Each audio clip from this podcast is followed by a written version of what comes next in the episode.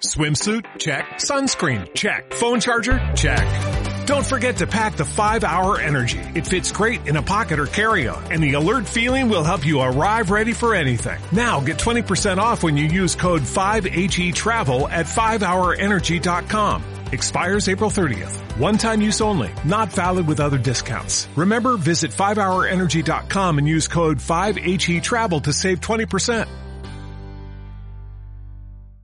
We are made of emotions. We are all looking for emotions.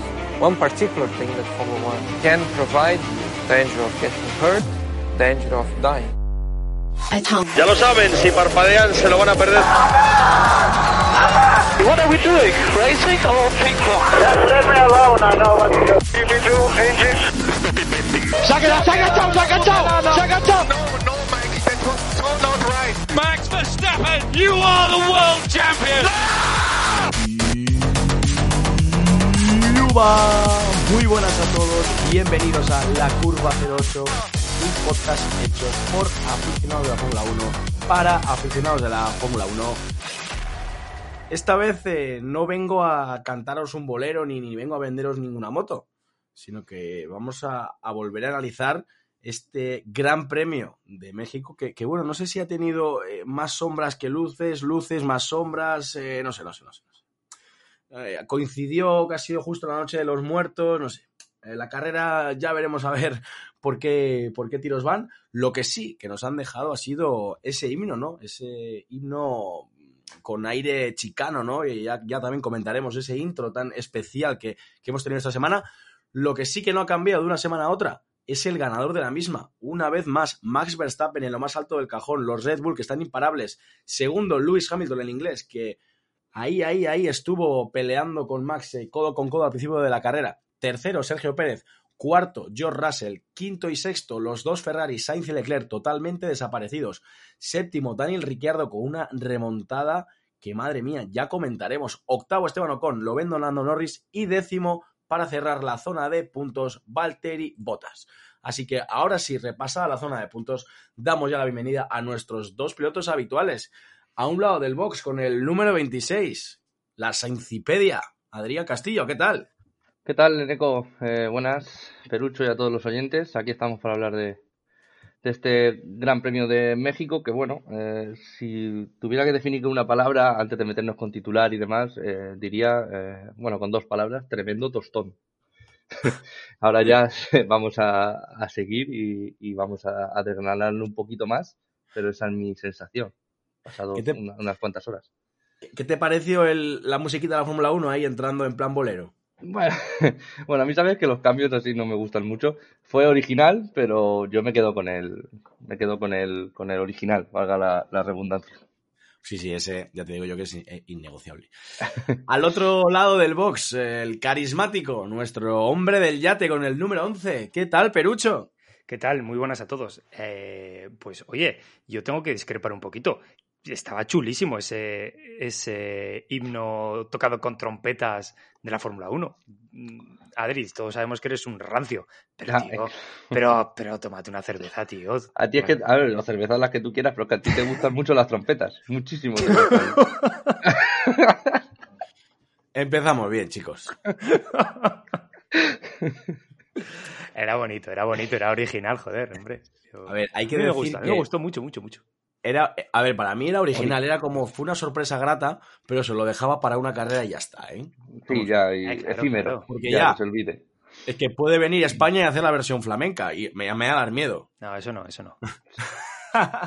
Podemos crear un, un precedente muy peligroso, ¿no? Porque si llamamos a cada país y lo, y lo Claro. decoramos. Claro, claro, es que al final vamos a perder la esencia, vamos a perder la esencia.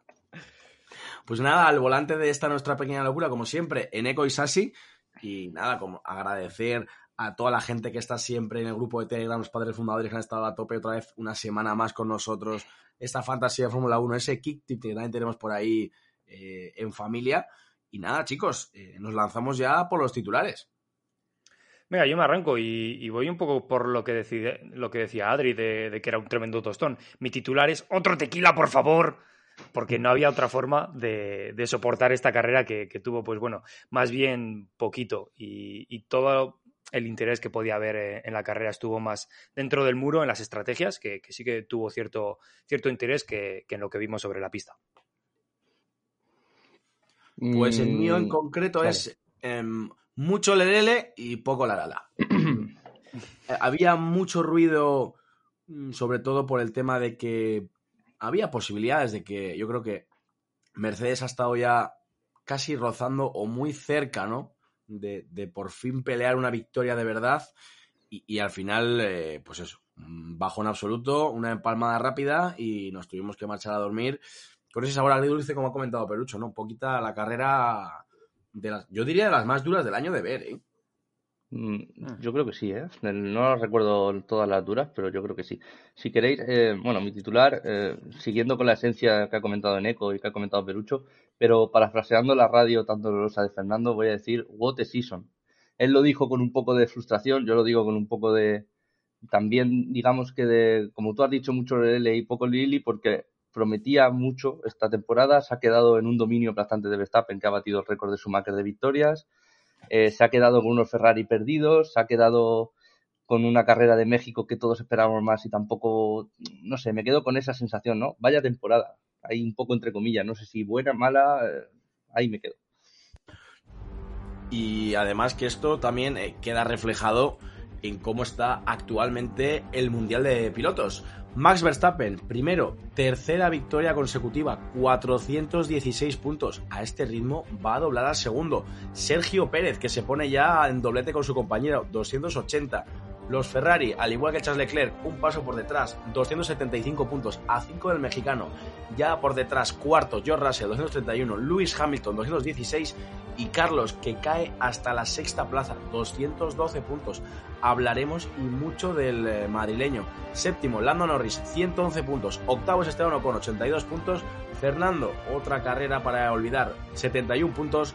Y décimo, Valtteri Bottas, que sumó un puntito esta semana, se pone con 47 después de llevar 2, 4, 6, 8, 10 grandes premios sin puntuar. Así que ahora sí, vamos a pasar ya al análisis de, la carrera y a ese, a ese sábado, ¿no? Que, que no sé cómo lo visteis, chicos. Poquitas cosas que comentar del sábado, todo bastante, bastante en orden. Y, lo único resaltable fue pues eh, la gran actuación de Valtteri Bottas que se coló ahí en un, en un sexto puesto y, ya se empezaba a, oler y a, a, dilucidar lo que iba a ser el, fin de semana de Ferrari que para mí ha sido la, la auténtica decepción del fin de semana. Ferrari no entiendo por qué ha ido tan mal, eh, pero bueno, ya desde el sábado clasificaron quinto y séptimo. No recuerdo desde hace cuánto no, no tenían una, una quali tan mala, pero, pero bueno, eh, algo, algo ocurrió con los Ferrari. Eh, llámalo problemas de setup, llámalo problemas de, de, la configuración del coche o de cómo afectaba este, este circuito de, de Hermano Rodríguez a, más de 2.000 metros de altitud, que seguro que tuvo mucho que ver en, cuanto al rendimiento del Ferrari este fin de semana, pero ya se pudo ver ese, bueno, pues que no iba a ser un fin de semana agradable para los de rojo. Eh, poco que añadir. Eh, cuatro pinceladas, como siempre me gusta a mí traer de la quali. Pues eh, para empezar, creo que marcada principalmente por las altas temperaturas. ¿no? Hubieron momentos durante la quali que la pista estaba más de 50, de 50 grados cosa que, bueno, eh, no quiero excusar a Ferrari, pero es una, uno de sus, de sus grandes problemas. Y parecía que iba a ser ese solo problema el sábado, pero bueno, luego se confirmó el domingo y hablaremos más adelante del, fin de semana de desastrosos de Ferrari. Me quedo con Max intratable otra vez, no por la diferencia a Hamilton, sino por la diferencia a Checo, que es donde hay que medirle, porque sabemos que el Red Bull está por encima de todos los coches, pues cogemos la diferencia con Checo y vemos que aún hay más diferencia de la que realmente marca. El sorprendente ritmo de Mercedes, eh, yo lo pondría un poquito entre comillas, no sé si es porque Mercedes ha dado un paso adelante con ese alerón, famoso alerón ilegal al principio en Austin, o por la peora de Ferrari este fin de semana, y me quedo, aparte de con botas, me quedo con el mal ritmo a una vuelta que demuestra Aston Martin, fin de semana sí, fin de semana también, creo que luego en carrera lo, lo cubren bastante bien, con primero con salidas muy buenas, ambos salen muy bien, no sé si por el coche o por los pilotos, y luego por, por el ritmo de carrera, y luego botas, botas espectacular, sorprendente porque no estuvo en los libres 1 y los libres 2. Recordemos que los libres 3 fueron unos test de Pirelli, unos medio test privados de Pirelli, que no sirvió para nada. Que bueno, esto es un debate que si queréis en otro programa abrimos. y Bottas apareció de repente para quedarse, tanto en quali como en carrera. Yo es lo que iba a comentar y lo que me, sorprende. Botas, motor Ferrari, sexto. O sea, no se supone. Vale, ya sé que el coche no es solo motor, pero joder, sorprende que los Ferrari no hayan sido capaces de, estar arriba y de que además se les haya colado un Alfa Romeo entre medias. más allá del motor, yo destacaría un poco la quali por la, primero por la temperatura, la carrera eh, un poquito menos, pero también, y luego por, porque el, coche no, nunca se terminó de adaptar a, México, ni Carlos, que bueno, eh, suele estar siempre por detrás de Leclerc, pero es que las sorpresas que Leclerc estuvo desaparecido a un montón de segundos de Carlos, perdiendo mucho ritmo y ese es la, el síntoma de Ferrari, ¿no? Cuando Leclerc está mal, mm, algo está pasando. Mm, y a Botas, bueno, con lo que decías de Botas, también le preguntaban a su, a su ingeniero de, Alfa Romeo y le decían que, también México es uno de sus circuitos que mejor se le da. De hecho, eh, comentaron que, el año pasado hizo la pole, claro. sí, y tiene una victoria Botas.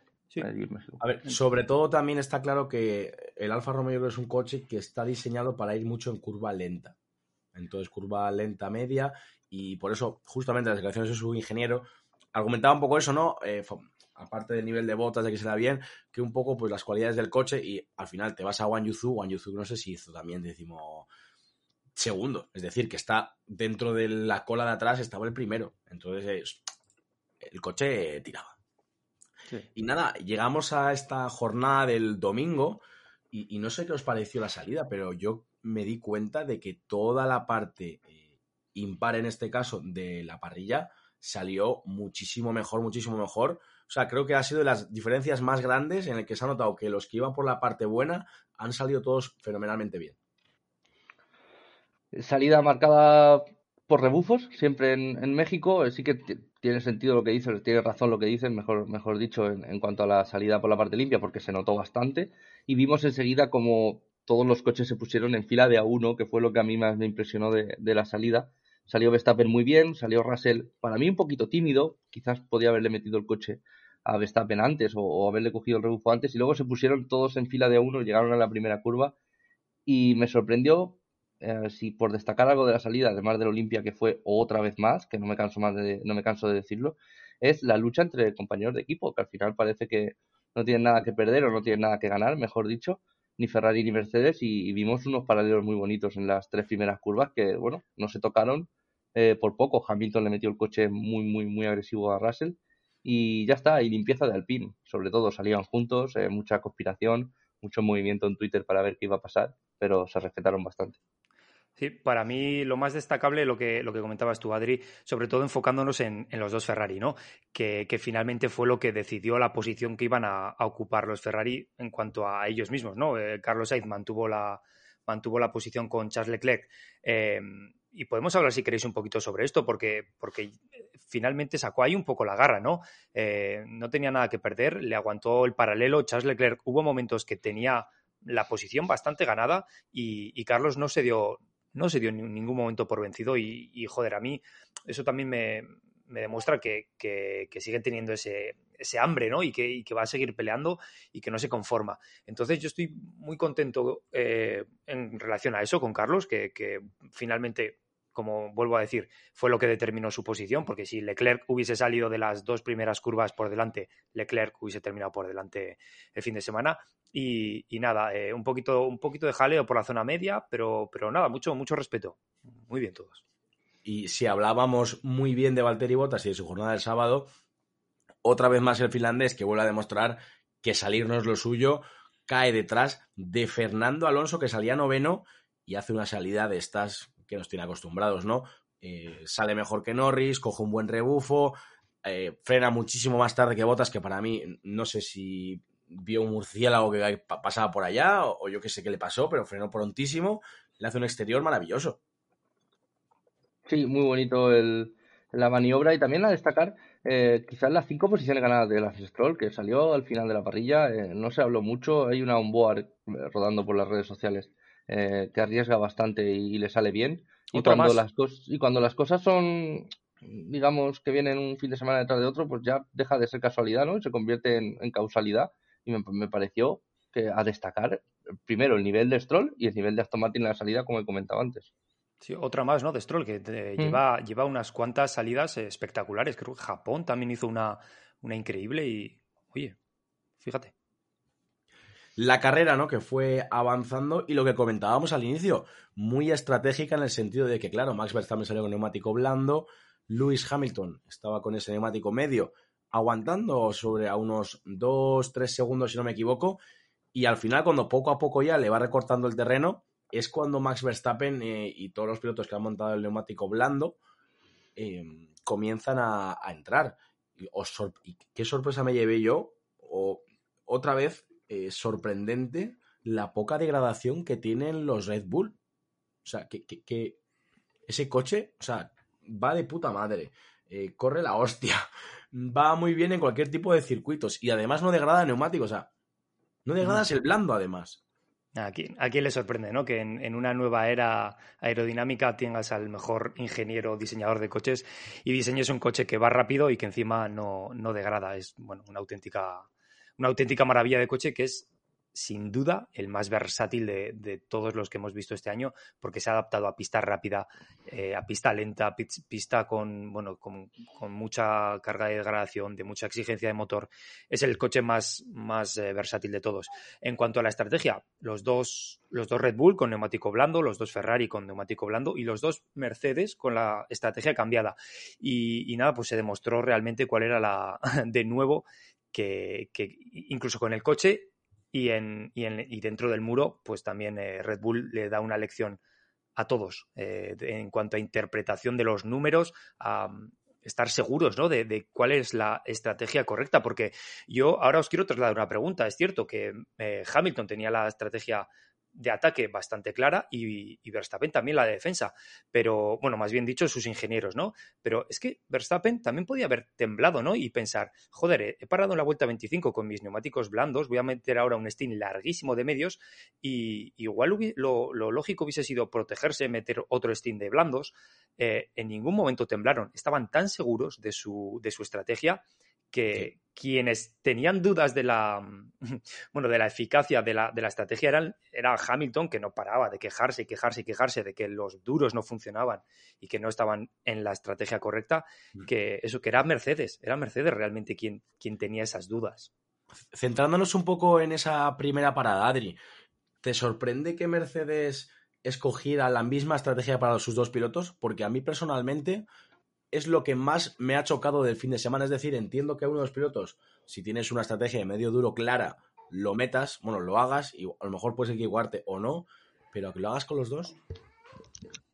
A mí me sorprendió sobre todo, eh, primero lo que comentas de salida, yo habría salido con un neumático blando y un neumático medio entre los dos Mercedes, y luego me sorprendió que, por ejemplo, eh, quitando Red Bull y Ferrari y los dos Mercedes, eh, o Hamilton mejor dicho, eh, hubieron unos ciertos pilotos que aguantaron muy bien la degradación en los medios, como son Alonso, como son Ricciardo, y, aquí es donde respondo a tu pregunta, y es Russell. Yo creo que viendo la degradación que había tenido tanto Red Bull como Ferrari con los blandos, que aguantaron bastante el primer Steam, cuando Russell paró tan, tan, tan tarde, yo pensaba, eh, digo, bueno, pondré, pueden poner blandos y probar a intentar ir a, a atacar la carrera, ¿no? Hacer vueltas rápidas intentar hacer o dos paradas o bien aguantar esos blandos hasta el final, que es lo que hizo eh, Red Bull al revés y, que al final se ha visto que era la, estrategia más rápida. A mí me sorprendió no que pararan a Hamilton y que pusieran duros, porque bueno, pararon algo pronto, pero Russell aguantó, aguantó, aguantó y al final puso lo mismo. Pues, ¿Para qué aguantar tanto, no? Si no vas a arriesgarte con un blando. Luego vimos que Ricciardo sí que arriesgó y como has dicho tú al principio, fue al que mejor le salió la jugada. Creo que la estrategia más rápida o más eficaz del fin de semana habría sido salir con medios y poner unos blandos. Red Bull lo hizo al revés para defenderse de los rebufos y de las primeras vueltas, cosa que al final le ha dado la razón el tiempo. Pero creo que ahí Mercedes estuvo un poquito, un poquito, un poquito eh, conservador.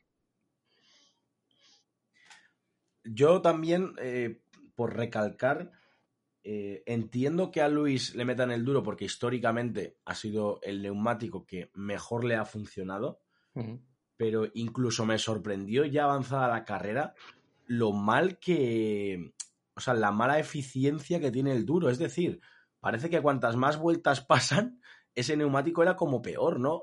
¿No es, no, es la sensación?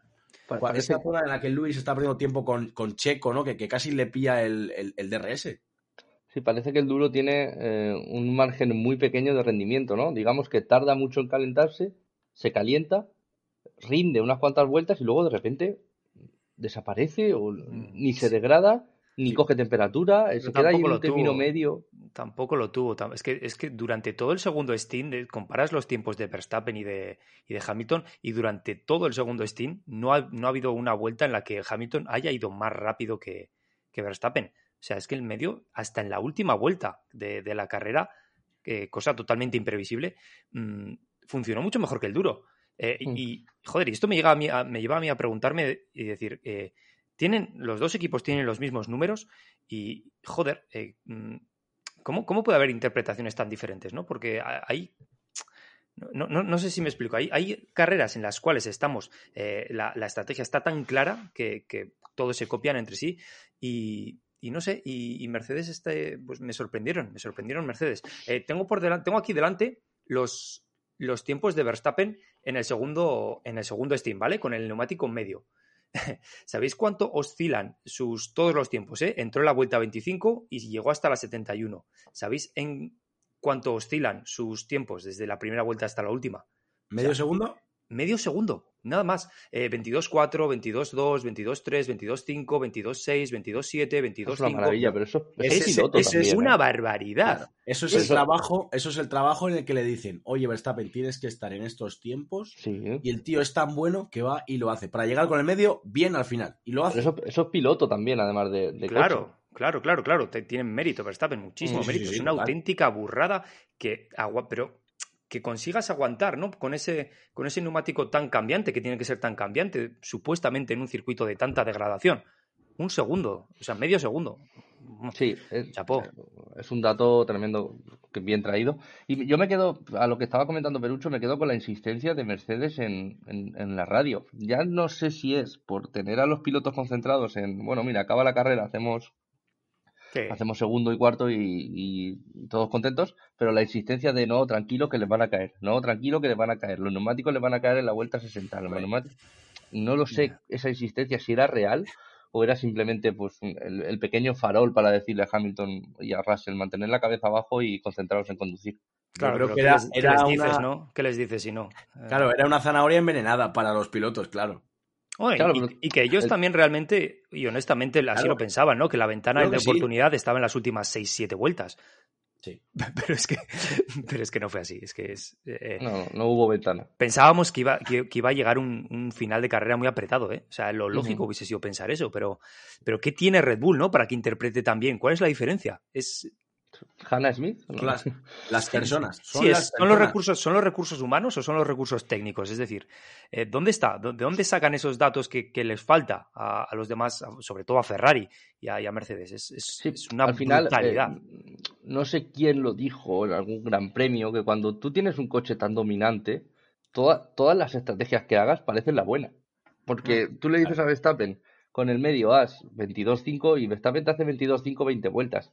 Tú le dices a Alonso que te haga 22.8 y Alonso dice, es que el coche no me baja de 23, ¿vale? O sea, para meterlo también en contexto, cuando tienes un coche tan dominante, al final puedes tener un, un hándicap que Red Bull lo tendrá y, y algún problema, pero todas las estrategias parecen buenas porque tú metes el coche en la ventana que tú quieres.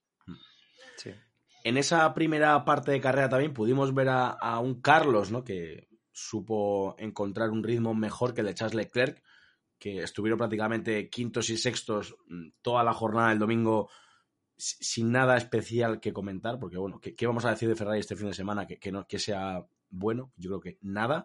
Lo, lo que sí que me pareció interesante fue esa pelea por el séptimo puesto, ¿no? En la que, como bien decíamos al inicio de, de la carrera, Fernando se puso séptimo, marcó un ritmo, yo creo que muy competitivo, porque tenía botas ahí en el DRS, pero no le conseguía mm, estar suficientemente cerca como para adelantar la final de recta, cosa que me sorprendió mucho.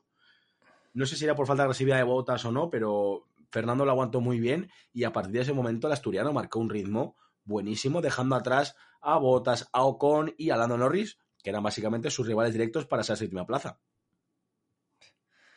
No sé, yo no, no sé qué decir. Sí, eh, sí, es que es un fin de semana brillante y lo decían en, lo decían en el post, lo decía él mismo en, el corralito de entrevistas, uno de los mejores fines de semana del año y que de nuevo se va, se va al traste. Eh, la primera Steam, muy bueno, aguantando a, Botas. Yo creo que Botas también iba un poco gestionando, que no, no quería meterse en, en, perder tiempo y al final, bueno, pues eso yo creo que también le dio un poquito esa, esa razón. Y, y nada, pues al final también eh, Fernando metiéndose en las luchas que se tiene que meter, evitando las que no tenía, las que, bueno, pues las que no se tenía que meter. Y nada, finalmente un, un cilindro que, que destroza su carrera.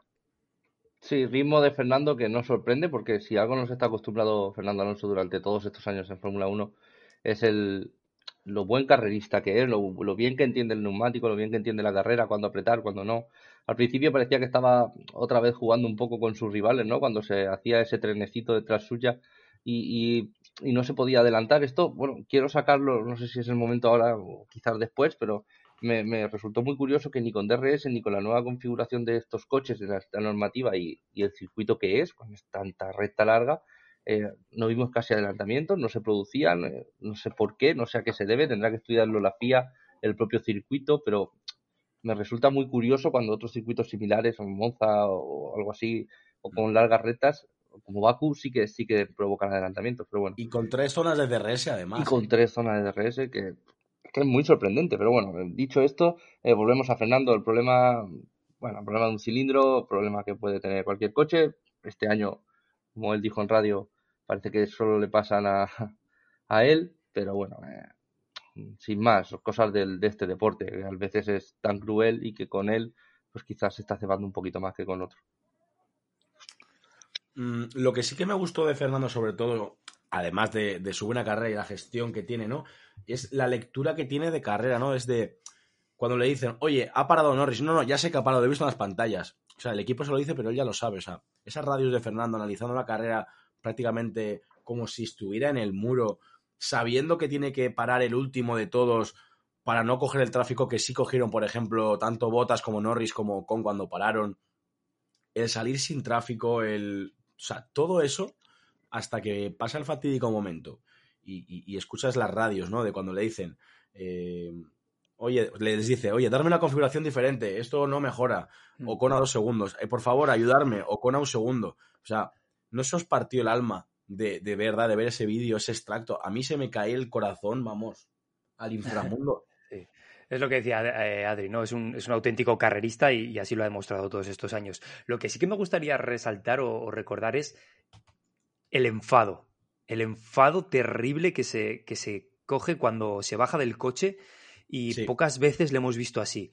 Eh, y yo decía, joder, qué raro, ¿no? Porque Fernando no se suele poner así, suele ser un tío bastante frío, ¿no? Que analiza bastante bien este tipo de situaciones. Eh, bueno, eh, bueno, se agarró un rebote tremendo. ¿Y qué, qué, nos lleva a pensar esto? Que yo creo que le importa, eh, igual puede decir que no, o, y realmente no tiene importancia quién quede por delante o quién quede por detrás en el Mundial de Pilotos. Lo quiere yo, creo, yo creo que él, o sea, es que quiere quedar por delante de Ocon a toda costa y sabe que es, bueno, pues que ocurriendo este tipo de cosas, eh, y con las estrategias, las paradas, si no es una cosa es la otra, va a ser eh, prácticamente imposible. Y, tenía una oportunidad, ¿no? Iba, iba por delante de él, le, hubiese rascado un poquito más de puntos y todavía quedan dos carreras. Yo creo que tiene el objetivo puesto en, en el octavo puesto en el Mundial de Pilotos y le fastidió tanto por eso. Sí, digamos que el que el que dude de que Fernando se va a dejar llevar estas carreras, estas últimas carreras o estas dos que quedan, y no va a buscar pequeños objetivos, es realmente porque no lo conoce, porque sabemos que él se caracteriza siempre por, por buscar esos pequeños objetivos, más que nada porque últimamente, bueno, últimamente, desde los años de Ferrari no ha vuelto a luchar por un campeonato, entonces ha tenido que vivir de estos objetivos a corto plazo o de estos pequeños, eh, de estas pequeñas victorias, y Fernando tal y como es, hablando en plata, le jode muchísimo que Ocon esté por delante de él en el Mundial, sea Ocon, o sea Bottas, o sea Pepe, o sea, me da igual, el que sea. Él quiere ganar a su compañero de equipo porque realmente es donde se ve si tú has estado al nivel durante esta temporada. Y, claro que le duele. Son 11 puntos, si no recuerdo mal, lo que le separan a Fernando, o 9, lo que le separan a Fernando de 11, 11. 11. Es muy complicado con, un Alpine que no aspiras a, a conseguir grandes, grandes botines de puntos pero bueno, lo va a intentar. Tiene dos carreras que, sobre todo Brasil, es una carrera que a él le gusta mucho y lo va a intentar. es una imagen, la de Fernando saliendo del coche, como decía Perucho, que define la temporada perfectamente. Es que no, no hay mejor resumen, o sea, te lo pueden contar, pero si ves esa imagen, eh, ese, ese, extracto, ese vídeo, te das cuenta realmente de, la frustración de, todo el año. Pero bueno, la carrera siguió adelante y vimos una parte final de carrera no muy entretenida, pero digamos con sorpresas. Porque como bien decíamos, Daniel Ricciardo con esos neumáticos blandos, aún con 10 segundos de sanción tras llevarse puesto a su noda, también todo se ha dicho. que para una vez que su noda, para mi gusto, no la lía. Es verdad que cierra un poco en exceso la puerta, pero me parece lógico porque no es una zona de adelantamiento. No se puede adelantar. bien y se lo lleva puesto Ricciardo. Oye, vimos una remontada y lo vimos, o sea, creo que es las mejores botas que ha hecho Ricciardo en todo el año. La mejor carrera de todo el año, sin duda, y, por delante de su compañero, que, Norris eh, a priori bueno, salió con los mismos neumáticos, pero, pero optó por la, por la estrategia equivocada, ¿no? Norris metió el duro y Ricciardo hizo un stint con el medio larguísimo, a largo 44 vueltas, y luego hizo un stint más corto con el, con el blando, que como decía Adri antes, era la, estrategia más adecuada en cuanto a la carrera más rápida para hacerlo en el menor tiempo posible. más eficiente, sí. Sí, porque luego al final eh, con el, eh, el, neumático medio lo juntas con la baja carga de, gasolina. Eh, al final es bueno mucho mejor y, poco que decir de Ricciardo. Oye, enhorabuena. yo creo que lo necesita moralmente para su, para su autoestima y su salud mental, porque retirarse de la Fórmula 1 al menos momentáneamente, dejando, dejando este sabor de boca tan, tan agrio ¿no? que, nos está dejando este, esta última temporada, pues eh, es muy duro para él y, sobre todo también para, para, lo que ha sido en la Fórmula 1, que ha sido un gran piloto. Sí, digamos, eh, para resumir la carrera de Ricciardo o la temporada de Ricciardo, digamos que hay dos formas de salir de los sitios, ¿no? O pegando un portazo o saliendo por la puerta de atrás.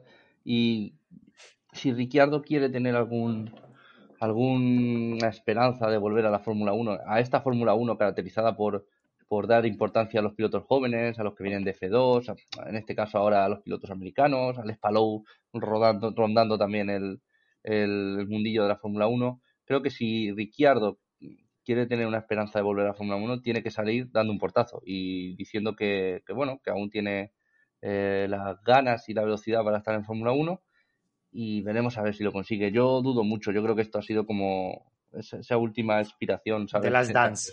Eh, sí, esa última ganas de demostrarse, pero creo que Ricciardo ya está desde hace unas carreras eh, dejándose ir. Pues eh, como habéis podido comprobar, la estrategia, ¿no? Que fue prácticamente clave durante todo el fin de semana. De hecho, Red Bull ganó holgadamente por estrategia. Daniel Ricciardo avanzó al final por estrategia. Y oye, eh, aquí, al que parece que se le había quedado algo así como cruzado, Matías Binotto. Ojo a las declaraciones de Matías Binotto. En Hungría se nos criticó y es algo muy habitual cuando nosotros hacemos cosas que no están completamente bien. Mercedes quizá perdió la victoria también en Austin, refiriéndose también al Gran Premio de México, al no haber elegido bien los neumáticos. Por lo que veo, no somos los únicos que tomamos diferentes decisiones y cometemos errores. O sea, esto es un poco como el que suspende el examen y dice, no, no, es que el de la también ha suspendido. ¿No? La, diferencia es que en, Hungría. Ferrari, el examen. En Hungría, Ferrari estaba luchando por el mundial y el Mercedes en México está luchando por terminar el año lo más decente posible. Tampoco tiene Binotto mucho que decir aquí. A ver, pero, pero a ver, seamos, seamos serios, parte de razón tiene.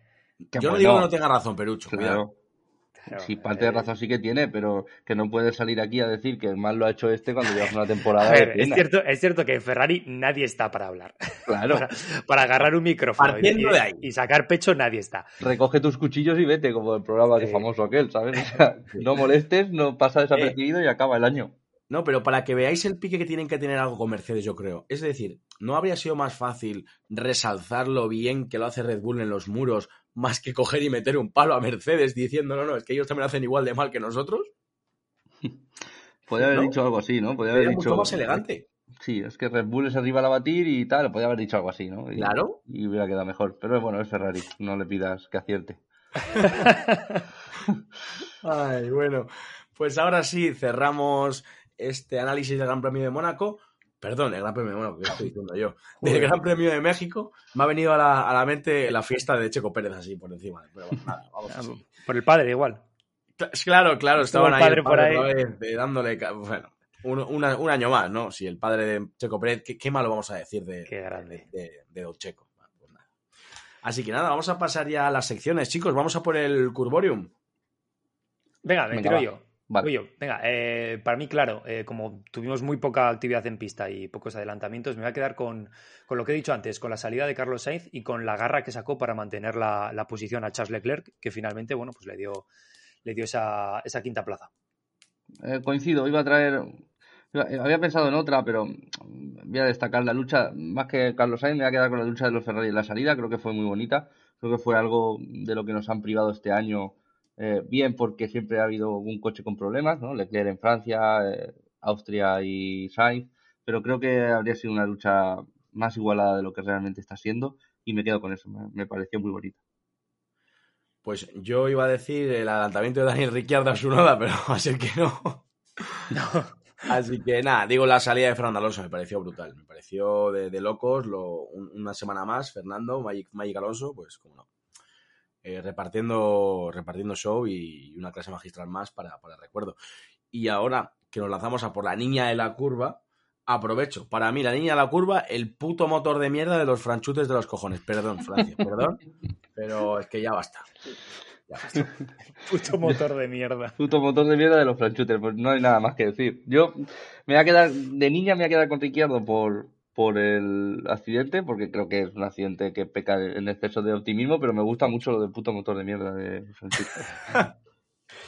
Yo también me quedo con, con Ricciardo, que lo tenía que apuntado. Y oye, por cierto, es que se lo lleva puesto, ¿eh?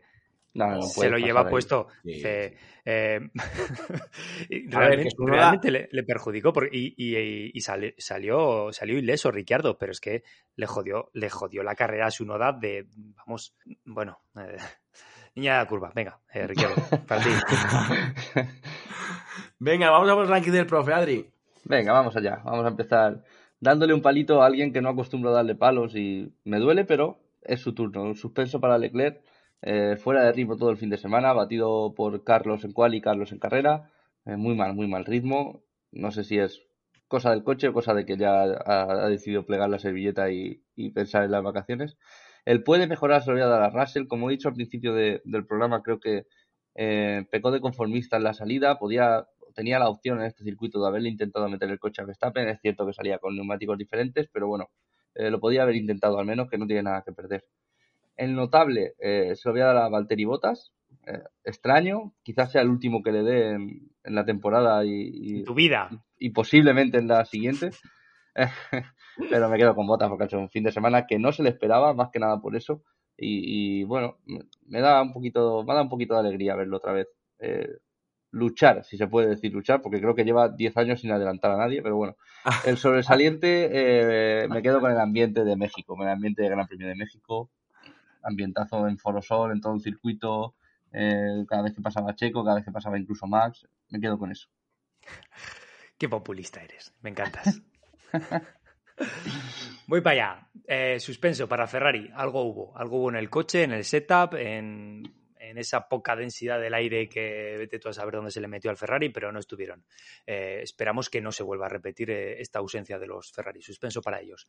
El aprobado, coincido contigo para Botas, le voy a dar menos nota que tú. más por la sesión del sábado que la, de, que la del domingo, que hizo una quali fantástica. Notable, ya que va a ser seguramente el último que se lo dé para Daniel Ricciardo por esa buena estrategia y buen ritmo de carrera que, llevó. Y sobresaliente no puedo no dárselo a, Red Bull y esa versatilidad de la que hablaba antes. Eh, siempre se, adaptan bien a todos los circuitos. Y Mad Max, que hace un uso perfecto de esa máquina que le han regalado. Mm, vale, voy a por ello. Para mi gusto, el suspenso al Gran Premio de México, que ha sido muy, muy, pero que muy mierdes. O sea, ha sido el, domingo más aburrido de, todo el año con diferencia. O sea, tres zonas de DRS y, bueno, es lo que ha dicho Adri antes. Algo tenemos que hacer con este circuito, algo hay que hacer. El ambiente está fenomenal, está muy bien, eh, fantástica la gente de México, fantástico los disfraces ahí de Halloween y su puta madre, la gente tal, pero eh, la carrera ha sido una putísima mierda. es que me, me hierro la sangre, eh. para mí fueron perder una hora y media de mi vida. El suspenso, bueno, puede mejorar, más bien dicho. Eh, puede mejorar al equipo Ferrari en general. Eh. Vi a Carlos y a Leclerc mm, no solo eh, perdidos en quali y en carrera, sino muy a nivel actitudinal, como muy apáticos todo el fin de semana. Joder, soy Ferrari, tío. O sea, hay que mostrar algo más de, autocrítica. No sé. Eh, una cosa es lo que tú digas, otra cosa es lo que transmites. Y creo que cuando salían ahí era como, va, ya era como indiferencia. Y creo que es algo que Ferrari eh, no se lo puede permitir. El, aprobado alto, se lo voy a dar a, Fernando, simplemente porque ha hecho una carrera brutal, ha hecho un año espectacular y que, y que termine de una manera tan cruel eh, el Gran Premio de México, se merece aunque sea una mención especial en, el puede mejorar de, en, el, aprobado alto de esta semana. Y mi, mi aprobado alto, mi excelente de esta semana, se lo voy a dar a Daniel Ricciardo. Creo que el australiano se lo merece ha comido muchos palos, ha comido mucha mierda este año, así que creo que, oye, un capotazo de vez en cuando, pues eh, nunca, nunca nos viene mal. Así que nada, chicos, eh, no sé si tenéis eh, algo más que comentar, algo más en el tintero que se nos haya quedado ahí pendiente. Mira, yo estaba aquí analizando unos datos. pregunta rápida. ¿Quién fue el piloto que marcó una velocidad más alta en la trampa de velocidad? ¿De, esta semana? Sí. Lance Stroll. ¿Eco? Em, yo te diría.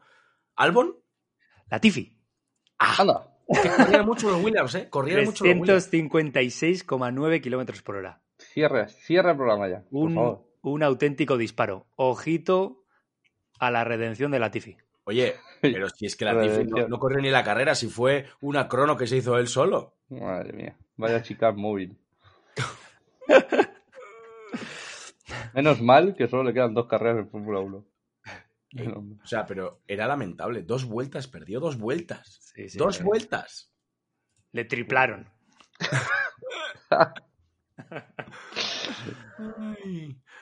Bueno, pues eh, ahora sí, vamos a cerrar ya este episodio, este Gran Premio de México. iba a decir, iba a decir otra vez Mónaco, eh, menos mal. Y como siempre, agradecer y pediros que dejéis esos corazoncitos, esos comentarios que tanto nos ayudan a esos padres fundadores que tenemos en Telegram, que es una familia maravillosa que poco a poco va creciendo y como siempre agradecer a todos los países donde nos escucháis. A mil abrazos, mil besos, mil, iba a decir mil polvos, pero estáis muy a distancia. Para todos aquellos que estáis escuchándonos desde España, desde Estados Unidos, desde México, desde Andorra, desde Argentina, desde Francia, desde Bélgica, desde Emiratos Árabes Unidos, desde Perú, Reino Unido, Colombia, Guinea Ecuatorial, Chile. ¿Cómo que Guinea Ecuatorial? Guinea Ecuatorial. Sí, sí, sí, Guinea Ecuatorial. ¡Ole! Venezuela, Canadá, Alemania, Turquía, Suiza, Chile, Costa Rica y República Dominicana. Ay, cómo me gusta la República Dominicana. Nos escuchamos, nos amamos, nos queremos en apenas una semanita por aquí en la curva 08. Chao, chao.